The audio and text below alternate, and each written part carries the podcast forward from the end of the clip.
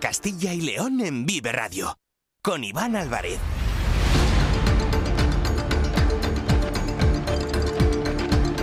Hola, ¿qué tal? Muy buenas tardes, bienvenidos, bienvenidas a Vive Castilla y León. Es la una en punto de la tarde, es miércoles 28 de febrero de 2024 y vamos en directo hasta las 3 en punto en esta sintonía, la sintonía de Vive Castilla y León, con muchos asuntos, con muchas historias y con muchas noticias que contarles durante estas dos próximas horas de programa. Nos pueden escuchar a través de la FM de toda la vida, en nuestra página web www.viveradio.es, en todas nuestras plataformas de streaming y de podcast y en las redes sociales de Vive Radio, con el sonido perfecto como siempre de nuestro técnico Ángel de Jesús. Y entre los asuntos que vamos a abordar, vamos a hablar de una de las enfermedades más duras que existen, de la ELA. Y lo hacemos porque ayer la Junta de Castilla y León firmó un acuerdo con la Asociación de la ELA de Castilla y León. Queremos conocer en qué se traduce este acuerdo y también queremos saber cuál es la situación de todas las personas que sufren esta maldita enfermedad y también de sus familias que la padecen en eh, primera persona. Vamos a viajar hasta un pueblo de la provincia de León, de apenas 28 habitantes, donde llevaba 38 años sin nacer ningún niño. Pues vamos a hablar con la madre del bebé y con el alcalde del pueblo para conocer cuál es su historia. Vamos a felicitar también en directo al premio Castilla y León de las Ciencias Sociales y de las Humanidades, que recibió el premio en el día de ayer. Y también vamos a viajar hasta Barcelona, donde se está celebrando el congreso más importante en todo el mundo eh, a nivel de tecnología. Y allí hay una empresa soriana, una empresa de Castilla y León, que acerca, como decimos, la tecnología al sector de la agricultura. Así que, sin duda, también es una cuestión muy importante. Estamos pendientes de toda la actualidad política, de lo que ocurre en nuestra comunidad. Esta mañana ha habido rueda de prensa del Grupo Socialista en Castilla y León. También estamos atentos a la rueda de prensa del presidente Alfonso Fernández Mañueco, que se encuentra realizando una presentación en este momento. También lo podremos escuchar en la sintonía de Vive Radio. Y, lógicamente, también estamos pendientes del tiempo. Ayer hablábamos con Daniel Angulo sobre esta hora. Nos contaba todos los avisos por nieve, por hielo, por lluvias que había aquí en nuestra comunidad. El tiempo ha mejorado, lógicamente, son todos eh, conscientes, pero es verdad que en esas zonas de montaña, montaña de León, montaña de Burgos, también de Segovia, la nieve se sigue haciendo presente, aunque en este caso la dificultad para circular ya no es tal. Después de esas restricciones que vivimos sobre todo durante el lunes, ahora la situación es mejor, aunque eso sí, sigue habiendo zonas complicadas como por ejemplo en la provincia de León, en la L473, en la zona de Geras de Gordón, también en Becilla de Curueño, son zonas de montaña. Es habitual que en el mes de febrero se manifieste la nieve y no se pueda circular con normalidad, sobre todo, como decimos, para los vehículos de grandes dimensiones como pueden ser los camiones o los autobuses. También estamos pendientes de la nieve en puntos de la provincia de Ávila, en la AV932, en Casas de Navancuerda o en la CL626, en la localidad leonesa de Caguayes de Arriba. Y el corte es total, no se puede circular en la carretera L233 a la altura de Besande, en la CL635 a la altura de La Uña y en la BU 571 a la altura de Burgos, en este caso también porque estamos pendientes de lo que ocurre con el río Trueba. Hablando de ríos y hablando de lluvias, se ha desactivado el plan de emergencia en Miranda de Ebro ante el descenso de la crecida de los ríos Ebro y Zadorra. Estábamos pendientes de, lógicamente, cuál era el caudal de estos ríos. Bueno, pues la situación, lógicamente, ha mejorado y se ha desactivado el plan de emergencias. Nos estamos acercando a la una y cinco minutos. Vamos con estos asuntos, vamos a ir con muchos más. Estaremos también en la provincia de Palencia, en la localidad de Fromista, porque por allí transita el camino de Santiago, pero se han encontrado con que se están realizando obras, se están realizando una renovación y han plantado un muro de hormigón en medio del camino, con lo que esto supone quejas de los vecinos, quejas del ayuntamiento y quejas también de los peregrinos. Como digo, diferentes asuntos, diferentes cuestiones,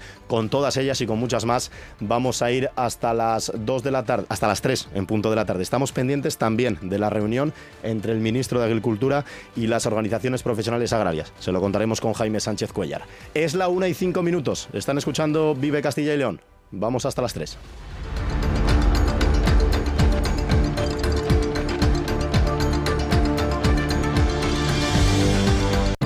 Vive Castilla y León en Vive Radio.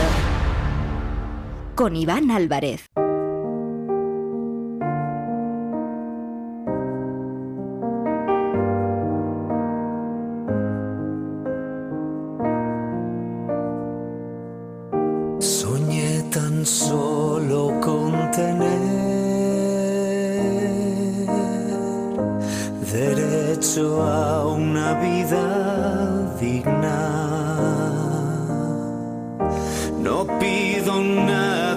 Más que ver salir el sol un nuevo día y en silencio grita. Hace unos días, seguro que lo recordáis, se hizo viral un vídeo, tanto en las redes sociales como en todos los medios de comunicación. Me refiero al momento en el que el exfutbolista de equipos como el Barça o el Sevilla y también exentrenador Juan Carlos Unzúe se dirigía en la sala del Congreso de los Diputados a los apenas cinco representantes políticos que se encontraban entonces en el lugar. Una desconsideración evidente ante uno de los colectivos más maltratados por el gobierno y por muchas de las instituciones de este país. Estoy hablando de los enfermos de la esclerosis lateral amiotrófica, la ELA una de las enfermedades más duras a las que se puede enfrentar el ser humano y para la que desgraciadamente sigue sin existir cura. El diagnóstico para todas las personas que sufren esta maldita enfermedad es devastador. Sabes que la lucha está perdida desde el momento en el que escuchas que eres víctima de la ELA. El golpe es durísimo, muy difícil de encajar. ¿Cómo se puede afrontar la vida? Cuando sabes que tu camino tiene una fecha de caducidad muy próxima. La esperanza de vida es cambiante en función de cada paciente, pero el destino siempre es el mismo. La muerte. Es jodido, pero hay que contar la realidad tal como es. La ELA te va pagando poco a poco, te consume como persona, va anulando tus funciones vitales mientras eres consciente de todo. Un día no puedes hablar, no puedes mover los brazos, tampoco las piernas, necesitas ayuda, incluso para poder respirar, y te ves condenado a pasar el tiempo que te queda de vida tumbado en una cama sin poder moverte. Y todo esto mientras tu cerebro continúa funcionando perfectamente. Es duro, ¿verdad? Ponte en el lugar de los enfermos de ELA por un momento. Ya te digo que por mucho que lo intentes, es imposible ponerse realmente en su lugar. Tampoco en el de sus familias, porque esta maldita enfermedad afecta a la víctima y a todas las personas de su entorno. No os podéis llegar a imaginar lo jodido que es convivir día a día con la ELA. Mi familia lo ha sufrido. A mi tío segundo se lo llevó, la puta ELA. Aprovecho la oportunidad que me ofrece Vive Radio para enviar un beso enorme a mi tía Manoli, a mi primo Iván y a mi primo Mario. Solo ellos saben por lo que han tenido que pasar. También a mi padre, que ha tenido la mala suerte de perder ya dos hermanos. Y en silencio la ELA es la tercera enfermedad neurodegenerativa más común, tras el Alzheimer y el Parkinson. En España hay unas 4.500 personas aproximadamente que malviven con la ELA. Y no todo el mundo puede hacer frente a sus costes. 50.000 euros anuales de media. Ese es el coste sociosanitario por paciente. Una auténtica locura, una barbaridad. En nuestro país, una de cada cinco eutanasias son para enfermos de ELA. Los afectados denuncian y tienen toda la razón del mundo, que se les empuja a pedir la muerte ante la imposibilidad de costear su enfermedad. Sin apenas ayudas económicas, reclaman una ley por la que se cubran los cuidados que necesitan. En Vive Castilla y León queremos poner el foco en esta realidad para conocer cuál es la situación actual en nuestra comunidad.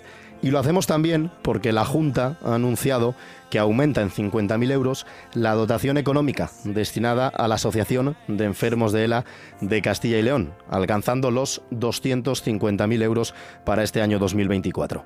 Fernando Santos es el vocal de la Asociación de Enfermos de ELA en la comunidad. Hola Fernando, muy buenas tardes. Buenas tardes, Iván.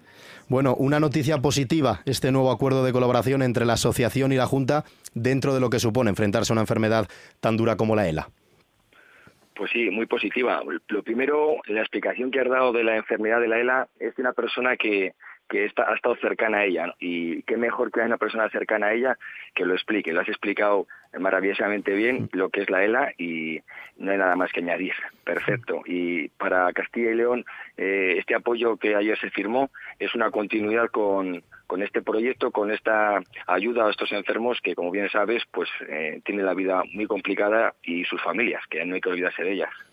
¿Cuál ha sido el mensaje, eh, Fernando, de Isabel Blanco, la consejera de Familia e Igualdad de Oportunidades, eh, sobre el acuerdo? Son 250.000 euros para este año, pero imagino con previsión de que la cifra vaya aumentando ¿no? en los años próximos.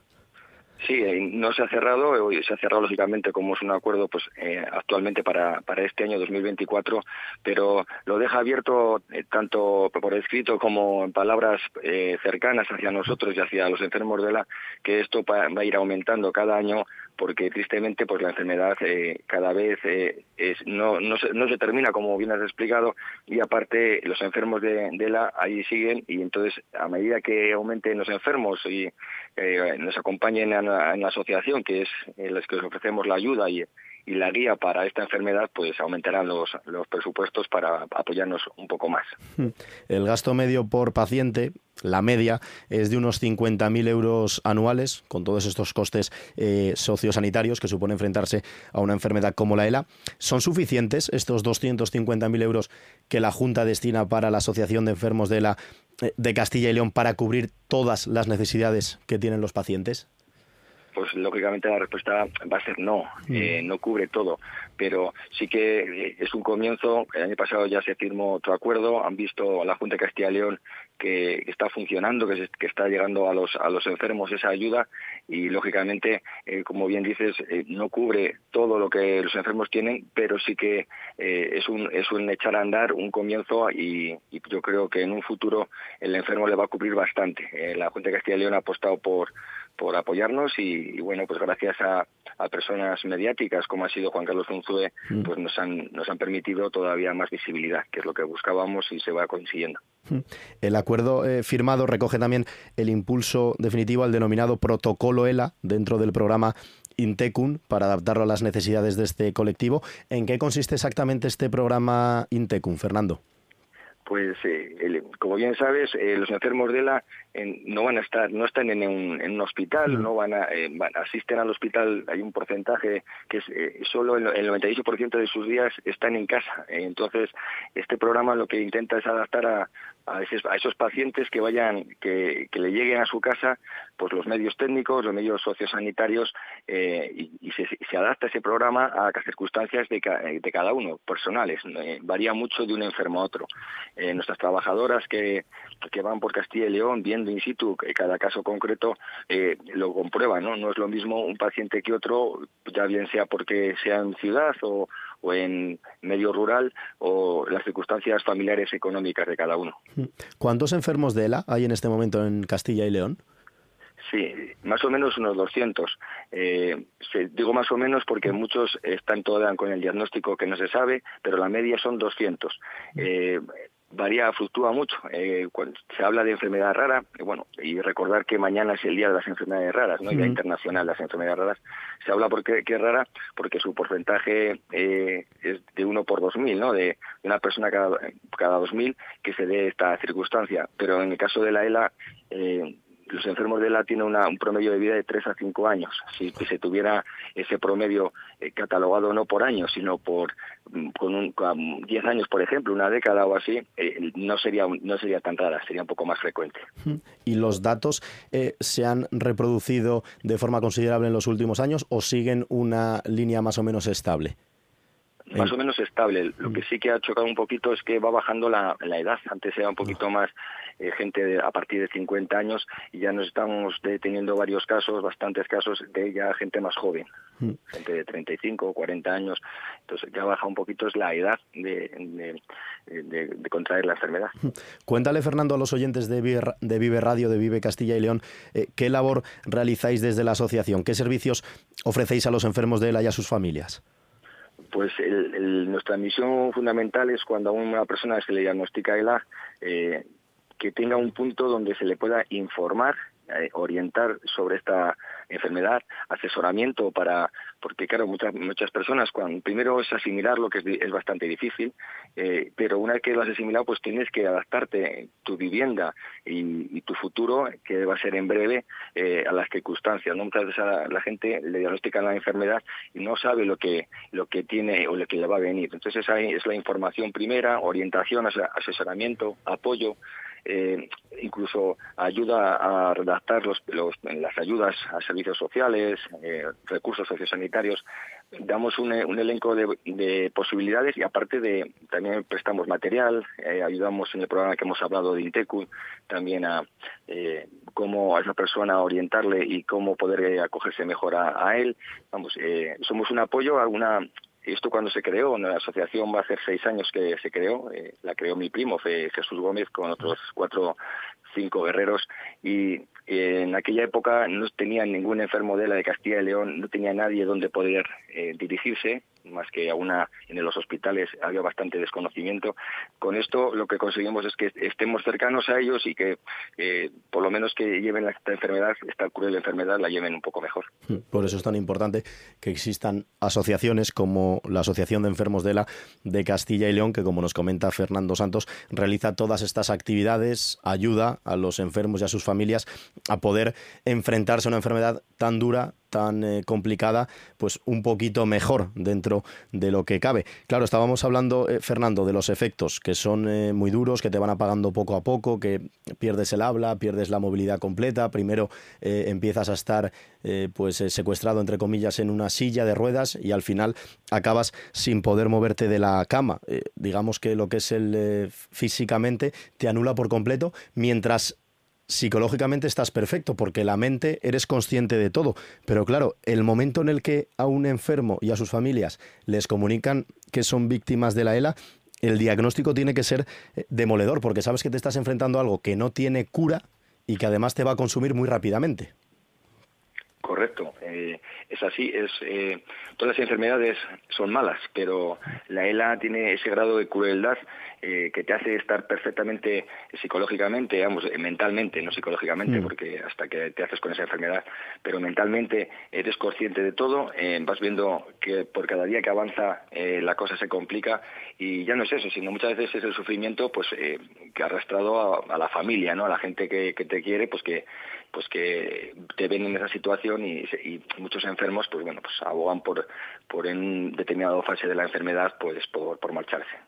Justamente quería poner eh, el foco y hacer hincapié en ese aspecto, que hay pacientes que toman la decisión de acabar con su vida no solo por los efectos devastadores de la enfermedad, sino también porque es imposible prácticamente costear el precio de enfrentarse a la ELA. Una de cada cinco eutanasias, esos son los datos, una de cada cinco eutanasias en nuestro país son para enfermos de ELA. Tiene que ser muy duro sufrir la enfermedad y además sentirte un peso para tu familia porque todos los meses tienen que dedicar dinero que en muchos casos no tienen a poder eh, mantenerte con vida, porque es así.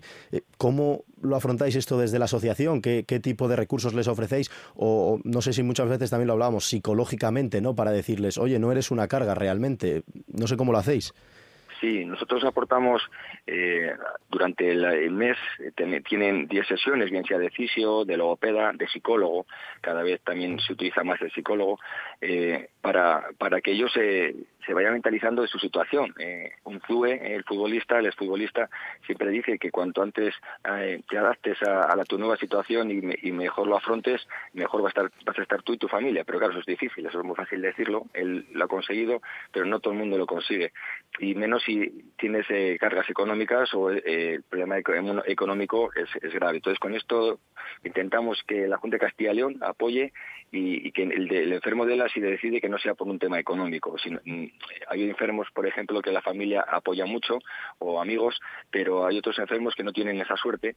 Entonces, también hay que buscarles un sitio, un lugar, ¿no? A veces son residencias que a veces no están adaptadas como de, como debieran. Una, una residencia de ancianos, pues, no es una residencia para un enfermo de la. Tiene, el enfermo de la tiene otras necesidades todavía mayores.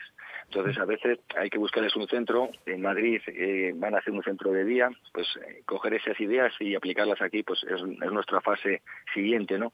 Sí que se va, ayer la consejera, eh, eh, se va a hacer un programa de, de respiro de respiro familiar, cuyos cuidadores que, que pues, por necesidades o porque se pongan mal, los tengan que, tengan que ausentarse, pues tener un sitio donde poder estar el enfermo y que tengas los cuidados. Y, y, en, el Parque Sol, en Valladolid, en el barrio Parque Sol, pues allí quieren, quieren que sea ese centro de referencia. ¿no? Y luego ya en cada provincia, pues tener alguna residencia, algún sitio donde poder eh, tener a gente cualificada eh, para el tratamiento con estos enfermos.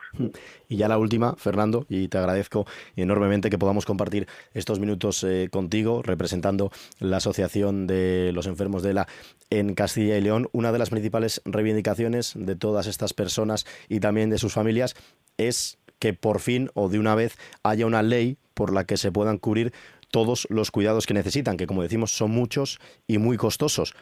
¿Qué ocurre con esa ley? ¿Qué está haciendo el gobierno? ¿Qué están haciendo las instituciones para ayudar realmente a las víctimas de ELA?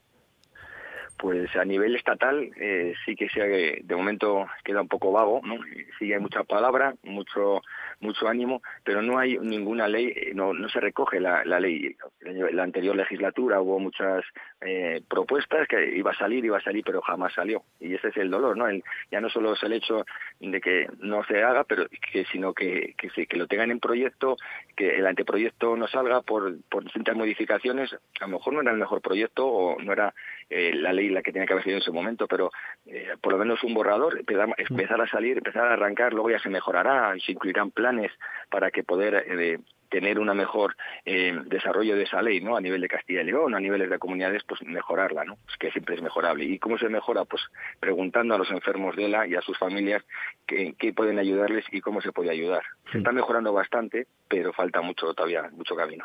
Falta mucho camino, lo dice eh, Fernando Santos, que es vocal de la Asociación de Enfermos de la en nuestra comunidad, en Castilla y León. Mucho camino por recorrer y los primeros pasos o los siguientes pasos los tiene que dar el gobierno, tanto el gobierno de España como también, lógicamente, desde todas las comunidades autónomas y desde todas las instituciones que tienen poder para poder hacerlo, porque es eh, mucho dinero, es mucho esfuerzo el que supone a las familias y, lógicamente, solas no pueden enfrentarse a una enfermedad tan dura, tan complicada y tan devastadora como es en este caso la, la, ELA. Fernando Santos, ha sido un gusto compartir estos minutos contigo en la sintonía de Vive Castilla y León y enhorabuena a ti y a todos los miembros de la Asociación de Enfermos de ELA de nuestra comunidad por el trabajo que realizáis por los enfermos y por sus familias.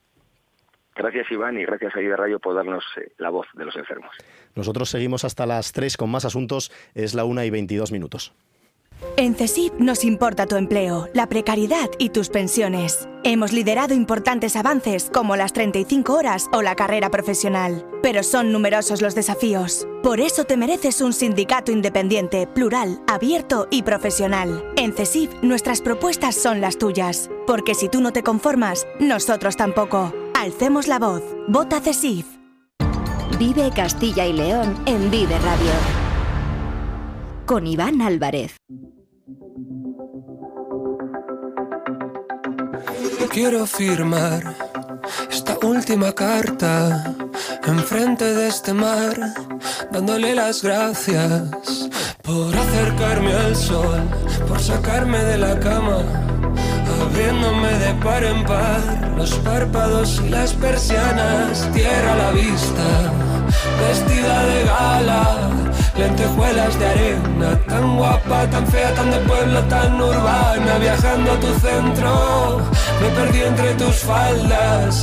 me. Me voy a permitir el lujo de darte un consejo. Sube el volumen de la radio, de Vive Radio, y escucha con atención la siguiente historia que te voy a contar. De verdad, estoy convencido de que te va a gustar. Hace una semana conocimos los datos de natalidad en Castilla y León, según las cifras del Instituto Nacional de Estadística. La conclusión es muy evidente. La natalidad sigue a la baja en la comunidad, con un descenso del 5,1% durante el año pasado. En total, en Castilla y León nacieron 12.564 bebés en 2023, unos 34 diarios aproximadamente. Son pocos, cada vez menos. Y si lo comparamos con las defunciones, las cifras son preocupantes. Por cada persona que nace, dos fallecen. El saldo es evidentemente negativo. Si nos fijamos en los nacimientos por provincias, Palencia registra el segundo peor dato en toda España, con una caída del 15,6% en el número de partos. Algo parecido ocurre en Ávila y las únicas dos provincias de la comunidad que despidieron el año en positivo fueron Salamanca, con 1.766 nacimientos, y León, con 2.173. Son cifras, como digo, de 2023.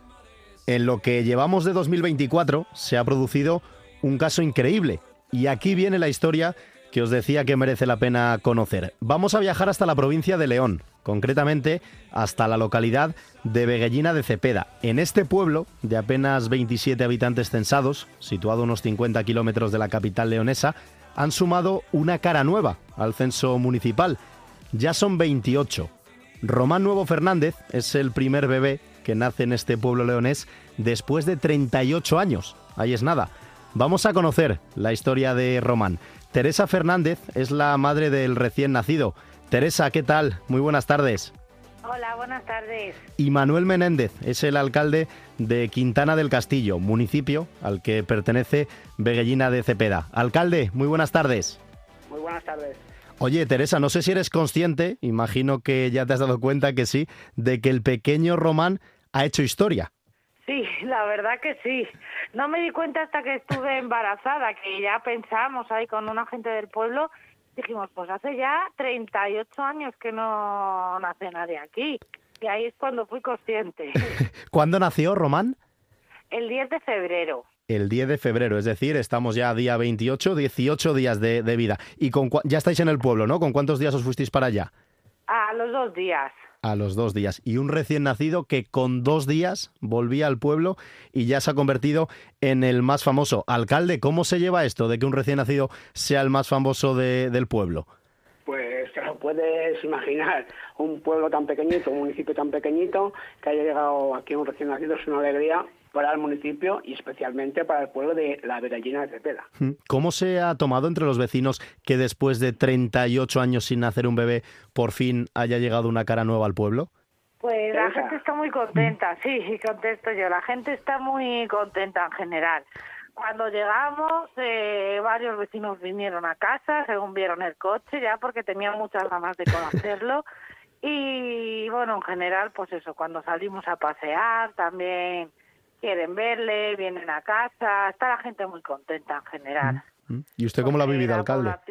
Pues eh, por el éxito que ha tenido de todos los medios de comunicación, pues es una alegría porque hemos puesto el pueblo de la Bellina de Cepeda y el municipio de Quintana del Castillo, pues eh, en todos los lugares prácticamente de, Castilla y León. Mm, y lo importante que es eh, dar nombre y dar visibilidad a todos estos pequeños pueblos de la España rural, de la denominada España vaciada, que por una gran noticia, en este caso, no para hablar de lo malo, sino para hablar de algo bueno, han saltado a los medios de comunicación. Eh, Teresa, comentabas el hecho de salir a pasear con el pequeño, con Román, por el pueblo. No sé si también estáis recibiendo visitas en casa o cómo está siendo esa forma de que los vecinos conozcan a Román?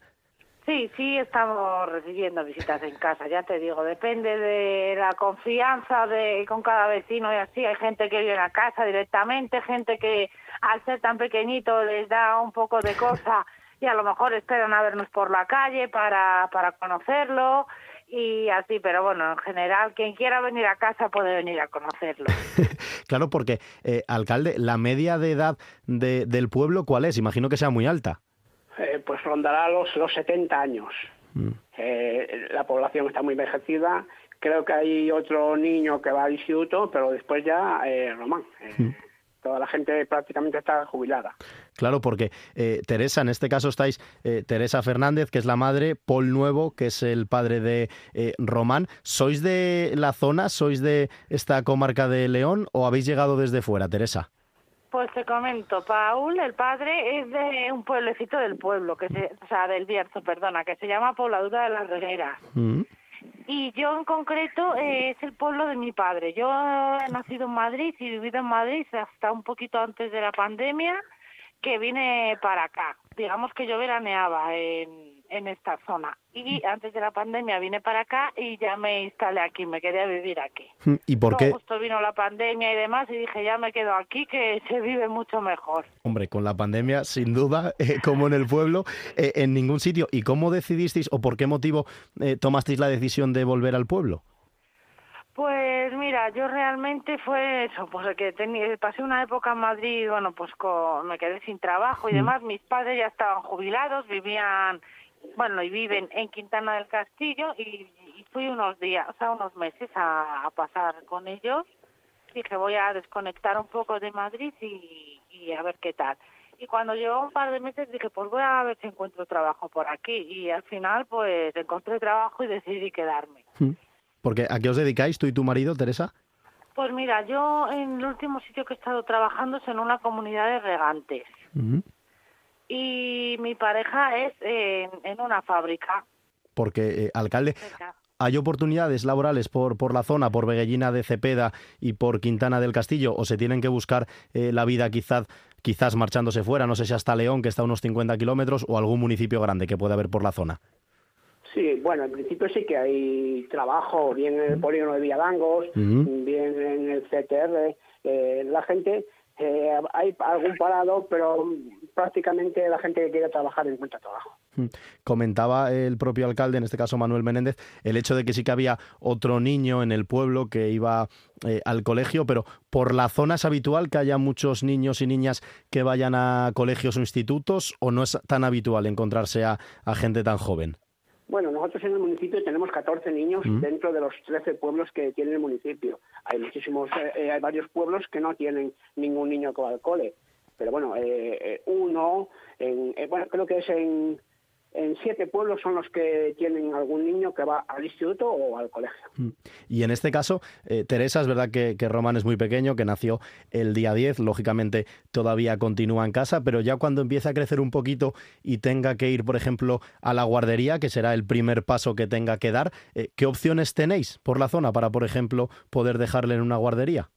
Bueno, pues tenemos en un pueblo que se llama Brañuelas, eh, que está a unos 15 kilómetros más o menos, o si no en Astorga, que lo tenemos a 20 y pocos ah. kilómetros, también tenemos. Eso la guardería, pero el colegio, en el pueblo de al lado hay un colegio que está a 4 kilómetros, que encima hay ruta y demás y no habría ningún problema, o sea que está bastante cerca. Hmm. En este caso, entonces, alcalde, está bien comunicado, ¿no? Con el hecho también de, autobuses, que no sé si en este caso los proporciona la propia eh, Diputación de León para que estos niños puedan acercarse, como bien dice Teresa, a los colegios.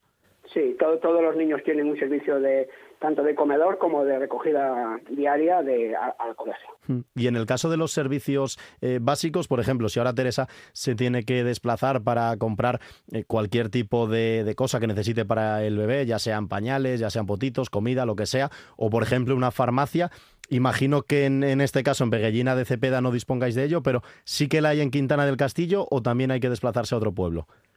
Sí, en Quintana del Castillo también disponemos de, una farmacia y el tema de desplazarse a otras eh, zonas como mm. Astorga o a otro centro, hay un transporte a la demanda que llamando al, a ese número eh, te pasan a recoger. Ah, qué bueno, qué bueno. Es importante también entonces eh, suministrar ¿no? a todos estos pueblos a través de, estos servicios, porque no sé, y en este caso también si quería aprovechar eh, Manuel Menéndez como alcalde de Quintana del Castillo, alguna reivindicación, algo que se eche en falta, porque estamos hablando de esos municipios, de esos pequeños pueblos, España rural, España vaciada. No sé algo que echéis en falta, porque estabas comentando el hecho, bueno, pues de, de este servicio de demanda, de los colegios, de todos los servicios que tenéis al alcance, pero seguro que hay algo que se echa en falta y que quizás no contéis con el apoyo por parte de las administraciones? Yo el tema que, mayor eh, veo que, estamos desfavorecidos es en el reparto del dinero que hacen las instituciones. Mm. El Ayuntamiento de Quintana del Castillo tiene 13 núcleos, 13 pueblos. El reparto que hacen las administraciones es por población. Yo, con 800 habitantes dentro del municipio, eh, tengo que mantener eh, 13 depósitos de agua, 13 alumbrados públicos, con el consiguiente coste que me lleva.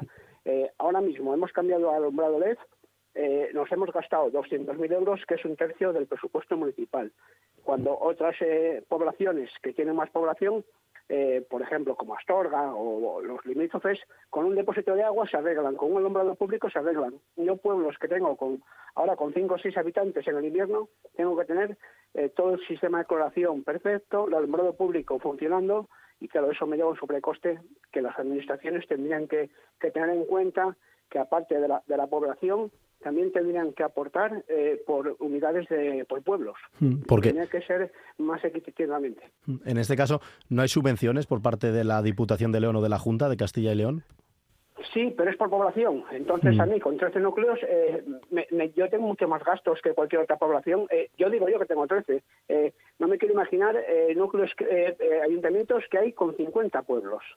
Además, justo cuando acabamos de conocer el jueves de la semana pasada el proyecto de ley de los presupuestos generales de Castilla y León para este año 2024 con esa cifra récord, 14.562 millones de euros. Estamos conociendo ya cuál está siendo el reparto está muy bien invertir en los grandes núcleos, en las grandes ciudades, pero no hay que olvidarse de estos pequeños municipios, de estos pequeños pueblos, que en Castilla y León hay muchos, que Castilla y León al final se nutre de todas estas pequeñas localidades y no hay que olvidarse de ellos, porque Hoy nos acordamos porque ha nacido un bebé después de 38 años, pero fíjense, nos lo está comentando Manuel Menéndez, que es el alcalde de Quintana del Castillo, que engloba 13 pueblos y que se han gastado un tercio de la partida municipal en arreglar en este caso el alumbrado, pero son muchos más los costes a los que tienen que hacer eh, frente. Mm, quería preguntarte también, eh, Teresa, en este caso, ya por curiosidad, ¿qué hace Román? ¿Está dormido? ¿Da mucha guerra? ¿Qué está haciendo en este momento? No, la verdad que se porta muy bien. En este momento está en brazos de su abuela a ver si a ver si se duerme, porque ha comido y ahora eso. Estamos a ver si se duerme un ratito. También están los abuelos, ¿no? En el pueblo. Sí, en el Quintana del Castillo. Qué bueno, qué bueno, es importante. Mira, preguntaba yo antes por la guardería, por los colegios y tal, pero vamos, no hay nada como unos abuelos que le cuiden al pequeño cuando el papá, cuando la mamá están trabajando. Oye, pues... ahora en concreto estamos en el Bierzo, en el pueblo de los abuelos paternos. Ah, bueno. Que también está cerquita. Qué bueno, qué bueno. Pues eh, ha sido un placer compartir estos minutos en la sintonía de Vive Radio, de Vive Castilla y León, con Teresa Fernández, la madre de Román Nuevo Fernández, que junto a Paul han traído a este pequeño municipio de la provincia de León, Quintana del Castillo, que suma ya 28 habitantes, pero es que llevaba 38 años seguidos sin eh, vivir un nacimiento, sin registrar una cara nueva o un nuevo nombre en el censo municipal. Así que hemos conocido de la mano de Teresa Fernández y de la mano de Manuel Menéndez, que es el alcalde de Beguellina de Cepeda, el municipio al que pertenece Quintana del Castillo, esta historia que, como decimos, ha saltado a los medios de comunicación y que Román Nuevo Fernández se ha hecho famoso con apenas unos días de vida. Teresa Fernández, muchísimas gracias y que seáis muy felices toda la familia con la llegada del pequeño Román. Muchísimas gracias. Y alcalde Manuel Menéndez, un gusto poder compartir también estos minutos eh, con usted. Enhorabuena por la parte que le toca y sobre todo también que se vayan cubriendo todas esas necesidades que en este caso necesita también la zona de Quintana del Castillo. Un fuerte abrazo. Quería matizar una mm. cosita también, que en el tema de los nacimientos el, ayuntamiento colabora con los nacimientos con 500 euros a la calidad y con 150 euros a ayuda al material escolar pues bien matizado, alcalde, porque hay que poner también en valor la labor que se hace desde los ayuntamientos y sobre todo, cuanto más pequeño sea el ayuntamiento, más hay que destacarlo. Teresa Manuel, un gusto compartir estos minutos con vosotros. Un fuerte abrazo. En el paraíso no hay forma de saber si fuera está lloviendo y no importa. El tiempo es infinito y puede ir al revés. Tan solo pide por esa voz.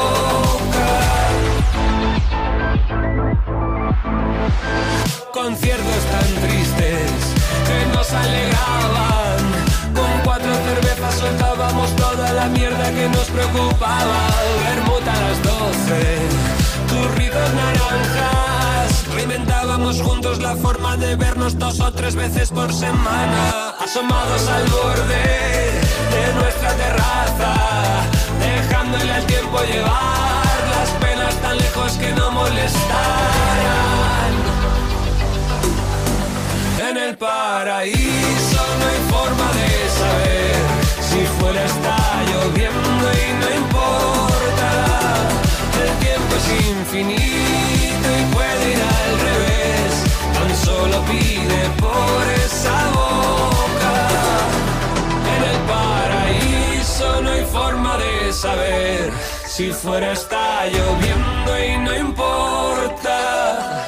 El tiempo es infinito y puede ir al revés. En Vive Radio escuchamos lo que pasa a nuestro alrededor y te lo contamos. Para, informarte, para entretenerte, para emocionarte. Con las voces más locales y los protagonistas más cercanos. Vive tu ciudad, tu provincia. Su cultura, su música, su actualidad, su deporte, sus gentes. Vive lo tuyo. Vive tu radio. Vive Radio. Vive Castilla y León en Vive Radio. Con Iván Álvarez.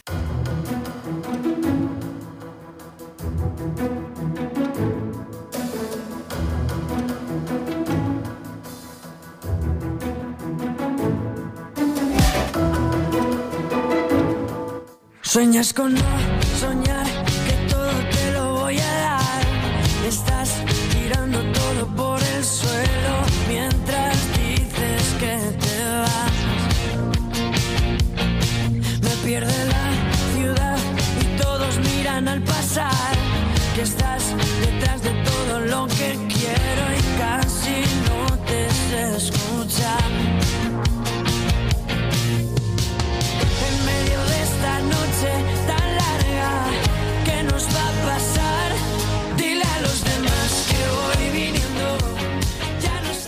Esta semana se está celebrando en Barcelona el Mobile World Congress, el congreso tecnológico más importante e influyente del mundo. Es un evento de conectividad en el que se citan más de 2.400 compañías expositoras y unos 1.100 ponentes llegados desde los cinco continentes. Durante estos días se llevan a cabo cientos de presentaciones relacionadas con el sector de las comunicaciones y la tecnología. La inteligencia artificial y los avances en la tecnología 5G, con el 6G ya en el horizonte, son los principales protagonistas de la presente edición, en la que los organizadores esperan recibir a 95.000 asistentes en la Fira de Barcelona, cifras similares a las registradas en los años previos a la pandemia. Entre los miles de expositores, el público puede disfrutar del primer coche volador y también de varias empresas llegadas desde Castilla y León. Una de ellas es Agerpix, una startup con sede en Soria, pionera en el campo de la agricultura de precisión, que ofrece sensores inteligentes capaces de detectar la cantidad de fruta en un árbol con una tasa de precisión del 95%. Acercar la tecnología al sector primario para reducir la incertidumbre de las cosechas de fruta ha llevado a esta empresa soriana, a Gerpix, hasta el Mobile World Congress de Barcelona. David Francés es el CEO de Agerpix. Hola David, ¿qué tal? Muy buenas tardes. Hola, ¿qué tal? Buenas tardes, ¿cómo estáis? Bueno, te encuentras en Barcelona. ¿Es la primera vez de Agerpix en el Mobile World Congress? Como, como expositores sí, pero bueno, como, como visitantes ya hemos estado un par de, un par de veces, un par de ediciones. Y cuéntanos, ¿cómo es el evento por dentro? Porque compartir espacio con más de 2.400 compañías expositoras, ponentes y visitantes eh, llegados desde cualquier rincón del planeta tiene que ser una completa locura. Es, eh, la verdad que es una locura, pero es, es, es, es espectacular porque estás viendo una cantidad de tecnología, de nuevas soluciones que, vamos, que te hace pensar mucho y ver nuevas soluciones para, para tus propuestas. Mm. Cuéntanos qué significa, qué supone para una empresa soriana como Agerpix formar parte del Congreso Tecnológico más importante del mundo. Bueno, primero para nosotros es un orgullo porque nos han seleccionado desde, desde SNA, que son los organizadores de, de, la, de la feria, como una empresa eh, pues bueno, con potencial de, para mejorar la sostenibilidad del planeta. Por lo tanto, para nosotros todo un orgullo y además de eso, pues bueno, un, una exposición muy interesante pues para hacer nuevos y buenos contactos y, también un poco parte comercial y, y marketing. Mm. Vamos a imaginar, David, que soy un empresario o cualquier persona que se acerca hasta el stand de Agerpis en la Fira de Barcelona. Explícame a qué se dedica esta empresa de Soria y por qué sois diferentes al resto de competidores del sector agro. Pues mira, nosotros, nuestro objetivo fundamental es generar información de valor para toma de decisiones en el campo. Esa es la, el leitmotiv de, nuestra empresa y estamos muy dirigidos a la, fruticultura. Entonces, ¿cuál es nuestra diferenciación y nuestro producto donde más nos centramos en la parte de agricultura? Es en la previsión de cosechas. Hay, hay un problema muy grande entre las previsiones de cosecha y las cosechas reales, con diferencias importantes de hasta un 20, un 25% entre ellas. Una locura y eso impacta muy fuerte en la parte de, de manejo de los cultivos, en la parte logística, es decir, viajes, almacenajes y en la parte, lógicamente, de venta. Entonces, ese dato es súper relevante y estamos trabajando para, para ajustarlo lo máximo posible. Claro, porque nos estás aportando esos datos, David. Según la Organización de las Naciones Unidas para la Agricultura y la Alimentación, se pierden alrededor de 1.300 millones de toneladas de alimentos en el mundo cada año, siendo además las frutas y las verduras eh, los productos más afectados. En este caso, Agerpix lo que pretende precisamente es eso, que no se pierda tanto producto importante por el camino, ¿no? Exactamente, sobre todo esa es una de las patas y una segunda, una segunda visión sobre ello es que la agricultura sea mucho más sostenible, pero no solo a nivel medioambiental, que también, sino a la parte social y económica de las propias empresas. Es decir, necesitamos que esas empresas sean rentables eh, que evidentemente ganen su, margen y que, puedan subsistir pues, de comer a todos. Mm, Claro, estás hablando de productos más sostenibles, un precio también más accesible para el consumidor final, reduciendo costes y obstáculos también para los productores. Qué importante es esto que nos estás contando, David, sobre todo ahora, con el momento que se están viviendo eh, los profesionales del campo en toda Europa, ¿no? Totalmente, ahora hay una visibilidad enorme, pero es un problema que viene de lado. Entonces, eh, nosotros llevamos trabajando ya casi cinco años con, con este asunto porque vemos que es fundamental y que hay un margen de mejora muy, muy importante. Mm. ¿Con cuántas empresas estáis trabajando en este momento? Pues nosotros, eh, verdaderamente, nosotros no solo estamos trabajando en España, trabajamos ahora mismo en, en ocho países y estaremos trabajando alrededor de, de 290 empresas. Mm. No sé si te puedes mover un pelín, David, o te molesto porque se está perdiendo un poco la cobertura. Eh, mientras aprovecho porque te escucho así un poco, un poco perdido. Comentabas eso, que estáis trabajando desde hace cinco años en más de ocho países en todo el mundo, ¿verdad? Exacto, y estamos trabajando alrededor entre 80 y 90 empresas, Mm. más o menos, con grandes corporaciones. Mm. Países como Chile, Perú, Argentina o Estados Unidos, por ejemplo. Exacto, y países europeos también. Ahí es nada. Oye, te quería preguntar porque me ha llamado eh, muchísimo la atención.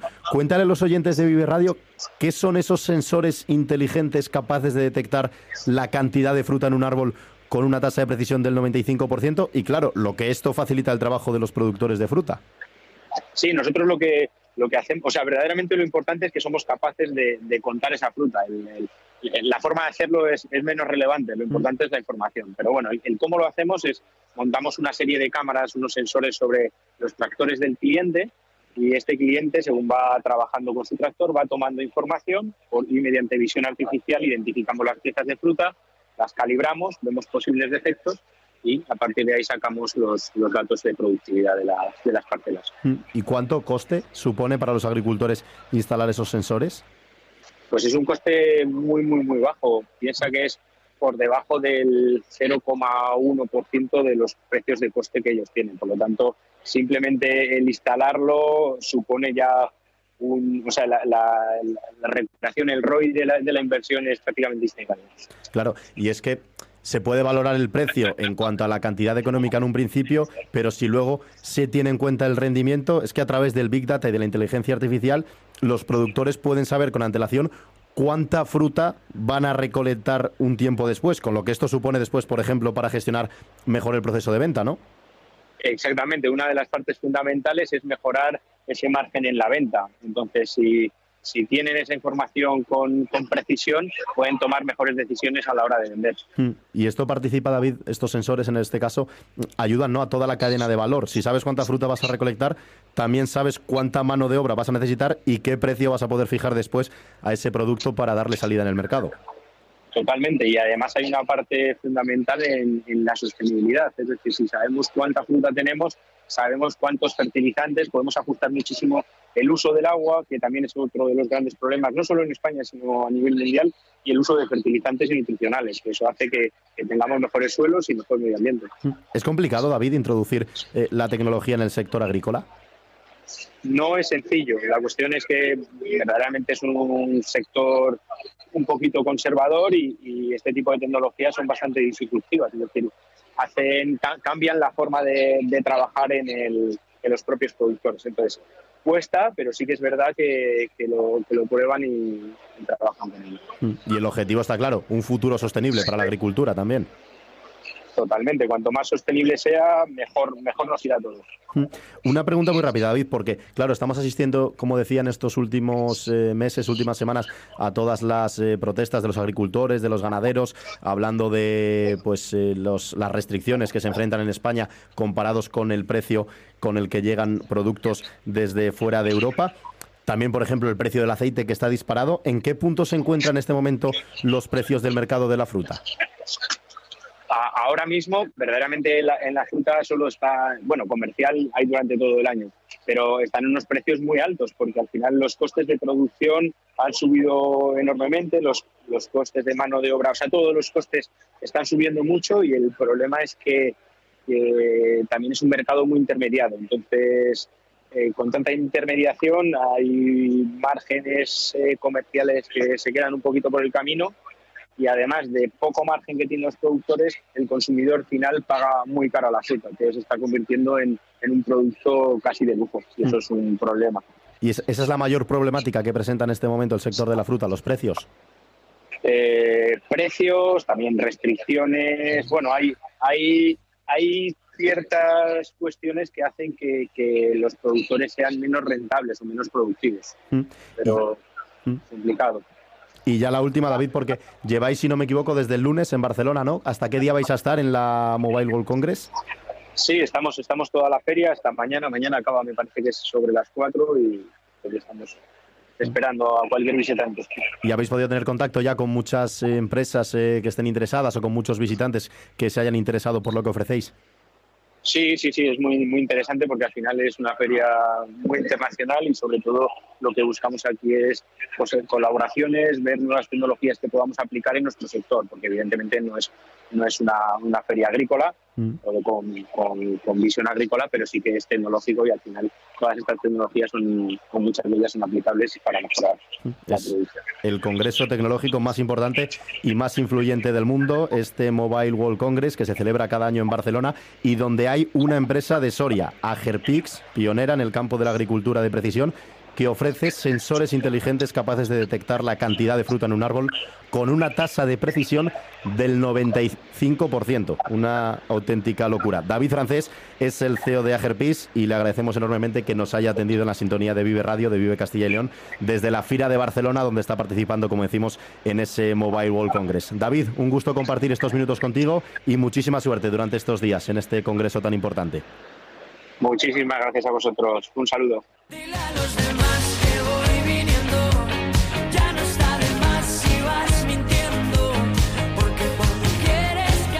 Cuando faltan menos de ocho minutos para llegar a las dos en punto de la tarde, queremos aprovechar Vive Castilla y León, el Vive Castilla y León de este miércoles, para felicitar al ganador del Premio Castilla y León de las Ciencias Sociales y Humanidades 2023. René Payo Hernández ha sido reconocido por el jurado que ha acordado, por unanimidad, conceder este prestigioso galardón a este burgalés universal, con una sólida trayectoria en los campos de la investigación, la docencia, la gestión y la divulgación de la historia del arte y del patrimonio cultural de Castilla y León. Vamos a felicitarle en directo, en la sintonía de Vive Radio. René Payo, ¿qué tal? Muy buenas tardes. Muy buenas tardes. Y enhorabuena. Gracias, muchas gracias. Premio Castilla y León de las Ciencias Sociales y Humanidades 2023. Cuéntenos qué se siente al ser reconocido con un galardón tan prestigioso. Pues es un enorme honor, una gran satisfacción y un poco de vértigo y también sensación de, no merecimiento, eh, teniendo en cuenta pues la, cantidad de personas que me han antecedido en el premio eh, con unos méritos infinitamente superiores al, a los míos, ¿no? En cualquier caso, pues sumamente agradecido a las personas que han considerado pues este reconocimiento en mi persona. ¿Cómo fue el momento en el que recibió la, noticia? ¿Se lo esperaba? ¿Se lo habían comunicado previamente o fue una sorpresa? Pues la verdaderamente fue una, una sorpresa cuando me llamó el presidente de la Junta para comunicarme que bueno, pues había mi candidatura había sido considerada y no solo considerada, sino que había sido la, la elegida, ¿no? Cuando tienes amigos y te presentan a un determinado premio, pues bueno, te dejas llevar, pero siempre con las expectativas difusas de que esto pueda acabar en buen puerto. Y bueno, pues ha acabado en un magnífico puerto y bueno, en este reconocimiento lo que veo no es solo un reconocimiento a mi persona, sino un reconocimiento a todas aquellas personas, investigadores, profesores, eh, que en esta tierra pues estamos trabajando por la historia y por el, por el patrimonio de nuestra comunidad. Hablaba usted de algunos de esos eh, nombres, desde hoy el de René Payo Hernández figura junto a otros galardonados como Enrique Tierno Galván, Salvador Gutiérrez Ordóñez, Alex Grigelmo, Araceli Mangas Martín, el equipo investigador de Atapuerca, son muchísimos desde el año 1984. Imagino que figurar además junto a todos estos nombres ilustres sea motivo todavía de un orgullo mayor. Pues efectivamente, un orgullo y como te decía, una sensación de, de, no merecimiento.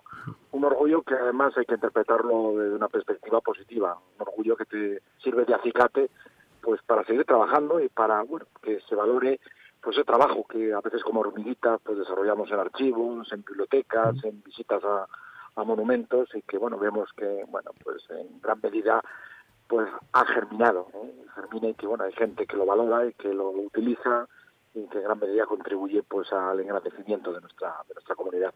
Estamos hablando de unos premios, los premios Castilla y León, que tienen la finalidad de reconocer la labor de aquellas personas, de aquellas entidades que contribuyan a la exaltación de los valores de nuestra comunidad y que además supongan una aportación destacada al saber universal. Imagino que recibir un premio en tu casa por exaltar los valores de tu tierra debe ser todavía mucho más especial, ¿no? Pues muy especial, efectivamente, que la gente de tu entorno valore lo que haces, pues es algo que verdaderamente produce una enorme, una enorme satisfacción, más allá de que verdaderamente lo merezcas ¿no? a este nivel. Este trabajo que venimos desarrollando, pues en muchas ocasiones, como decíamos anteriormente, es un trabajo callado, un trabajo que nunca sabes muy bien hasta dónde puede llegar. Y sí que es cierto que los investigadores en el ámbito de las ciencias humanas y sociales tenemos ese, ese reto, ¿no? de que nuestro trabajo no quede solo en los ambientes académicos, sino que llegue a la, a la sociedad, que la sociedad que en gran medida nos mantiene a través de sus impuestos, pues en gran medida pueda recibir pues este retorno a través del conocimiento, en este caso de la historia y del patrimonio, porque solo lo que se ah, conoce se llega a amar, y solo lo que se ama eh, pues se puede mantener, ¿no? Hay que conocer, hay que amar y hay que mantener eh, pues este, este legado que nos caracteriza. Mm. Hablaba usted del patrimonio. Estamos viendo que la estrategia en cuanto a la gestión del patrimonio cultural en Castilla y León está virando hacia no solo la mera restauración, sino también a su utilización como un recurso turístico, como un recurso económico, muy importante, especialmente en el medio rural castigado por la despoblación. ¿Qué le parece a usted este viraje? Pues me parece muy muy correcto, eh, efectivamente, ¿no? Siempre que se pueda establecer un aprovechamiento de los recursos patrimoniales desde un punto de vista económico, desde un punto de vista turístico, y que esto evidentemente no suponga un menoscabo para la estabilidad y la integridad de estos bienes, pues me parece muy interesante, muy importante, y que puede ser uno de los elementos que ayude, que contribuya pues a solucionar determinados problemas de carácter económico en esta España vaciada eh, en algunas partes de Castilla y León pues tiene pues tantos problemas de, de población. El patrimonio puede convertirse en un elemento de atracción eh, de atracción turística y de dinamización de carácter de carácter económico aunque también es cierto que no todos los eh, monumentos ni todos los recursos patrimoniales pueden ser objeto de, este tipo de explotación que también esos objetos y elementos patrimoniales que no pueden ser objeto de explotación económica, pues también los tenemos que cuidar y mimar, porque además de la rentabilidad económica también tenemos otra cosa que es muy importante, que es que el patrimonio es forma parte de nuestro ADN, de nuestra seña de identidad eh, colectiva. Yo digo que cuando en un pueblo desaparece su iglesia, desaparece su castillo, desaparece un elemento patrimonial, pues desaparece el alma, el alma de siglos de esta, de esta comunidad. Mm. Y nos queda un minuto para poder hablar con usted porque nos acercamos eh, a las dos de la tarde. No sé si nos puede desvelar en qué proyectos está trabajando en este momento. ¿Cuál es el próximo paso en la extensa trayectoria de René Payo? Bueno, pues tenemos en este momento tres proyectos en marcha, ¿no? Un proyecto muy acariciado con mis compañeros de la Academia Burgense de Historia y Bellas Artes y mis compañeros de la Academia Sevillana de Buenas Letras, que es una magna exposición sobre la familia Machado, donde se unirán los dos grandes fondos de documentales de los premios sobre los Machado, los que se encuentran ubicados en Sevilla y que son propiedad de Unicaja, y los que son propiedad de la Real Academia Burgense de Historia y Bellas Artes. Eso por un lado. Por otro lado, un libro sobre arquitectura del siglo XVI en Castilla y León. Y por otro lado, una compañera mía, un trabajo, llevamos ya un tiempo eh, preparándolo, que es un trabajo sobre iconografía, la imagen, ese gran acontecimiento que cambió la historia de España, que es la batalla de las Navas de, de Tolosa. Qué bueno, pues estaremos muy pendientes y muy atentos a esos trabajos en los que se encuentra trabajando, eh, valga la redundancia, en este momento el Premio Castilla y León de las Ciencias Sociales y Humanidades del año 2023. René Payo Hernández, que ha sido reconocido a una extensa trayectoria cuidando el eh, patrimonio cultural que es mucho y muy extenso en nuestra comunidad en Castilla y León. Ha sido todo un gusto compartir estos minutos con usted en Vive Radio. Un fuerte abrazo y enhorabuena. Muchísimas gracias, un placer.